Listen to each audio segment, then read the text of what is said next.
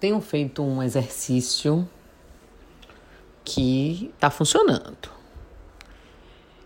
Toda vez que o celular esquenta, eu coloco ele numa superfície não molhada, não molhada, parecendo receita de, de bolo, né, de antigamente. Três colheres de farinha de trigo, mas é isso.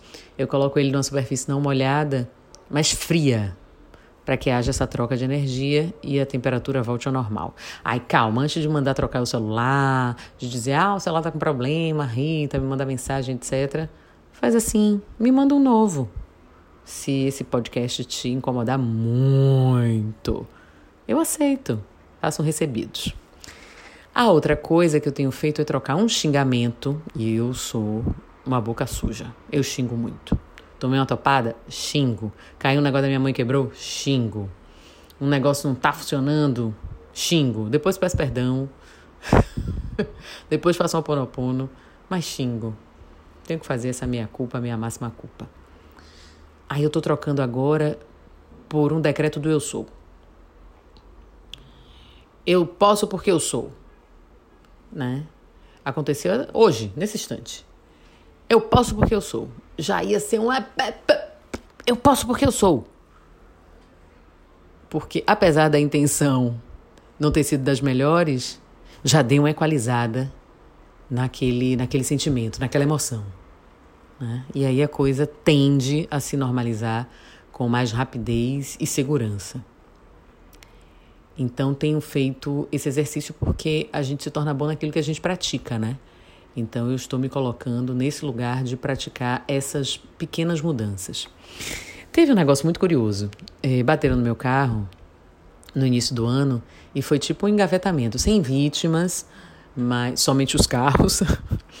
mas um amassou mais, outro amassou menos, pista molhada, derrapamos, aquela coisa e tal. Foram três carros, né? O meu era o do meio, então é um sanduíche, o recheio do sanduíche. Daí Ok, troca de telefones, aciona seguro de um, seguro de outro, faz aquela né, é, é, ocorrência e etc. Tudo amigável, mas espera um tempo, liberação do seguro. Os carros tinham, todos três saíram funcionando, com as avarias, mas funcionando perfeitamente. Quer dizer, vírgula. vou chegar lá. E daí, isso demorou um tempo, assim, sei lá, uns quatro dias até ir para o concerto efetivamente. Então, ficamos uns quatro ou cinco dias, acho que foi uma semana, viu? Até resolver tudo, três orçamentos, aquela história, sem buzina. Sem buzina. E a força do hábito, né? Qualquer coisa, pá, metia a mão no volante e buzinava. Oi, não tem buzina. E eu tive que me acostumar a dirigir sem buzinar. E é óbvio que a atenção foi redobrada, porque buzina é um item de alerta. e a paciência também foi apurada nesse período. Porque se tem uma coisa que tira a gente do sério é o trânsito, né? O trânsito nas grandes cidades, as pessoas às vezes perdem as estribeiras, inclusive, eh, partem para as agressões verbais, as vias de fato e até, infelizmente, coisas piores que a gente tem visto cada vez mais nos noticiários e muito próximo da gente, né? Vidas perdidas no trânsito, não só por acidentes, mas também por discussões, brigas no trânsito. Mas aí o que aconteceu foi que eu tive que me acostumar a ficar sem buzina enquanto o carro não era liberado para ir para o concerto. No início, obviamente, humanamente, reclamei. Ah, se não reclamei. Mas depois fui vendo fazendo o jogo do contente sempre, que aquilo era uma oportunidade de praticar, de exercitar a paciência, os bons modos e como me vi naquilo em várias situações, inclusive na habilidade de desenvolver outra linguagem. Porque é muito fácil, né? A gente mete a mão na buzina e alerta para tudo, ou faz mais leve para cumprimentar, ou para agradecer, enfim.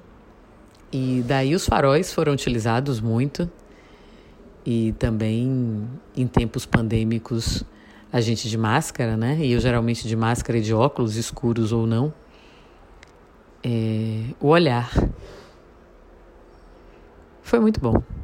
E por que, é que eu estou falando isso? Esses três exemplos evidenciam essa mudança que eu estabeleci para mim. E que a gente pode tirar a lição de qualquer coisa. E que a gente pode movimentar essa energia para qualquer lado. E eu tô lembrando agora, parei aqui, fiz essa pausa dramática porque eu lembrei exatamente desses três exemplos e de como isso já tem sido natural. Já se tornou um hábito. E como hábito, já tenho essa crença. E já me habituei a ser mais paciente, a não esquentar a cabeça, assim como faço com o celular, colocando em superfície fria, a não me revoltar, não me irritar com qualquer coisa, substituindo por um decreto e estabelecendo essa comunicação com o universo que eu quero e sem esbravejar, sem é, chamar atenção todo o tempo, como uma buzina faz. e nas advertências, ter outro tipo de comunicação, tão eficaz e tão eficiente quanto. Experimente. Eu sou Rita Batista e tá tudo dara.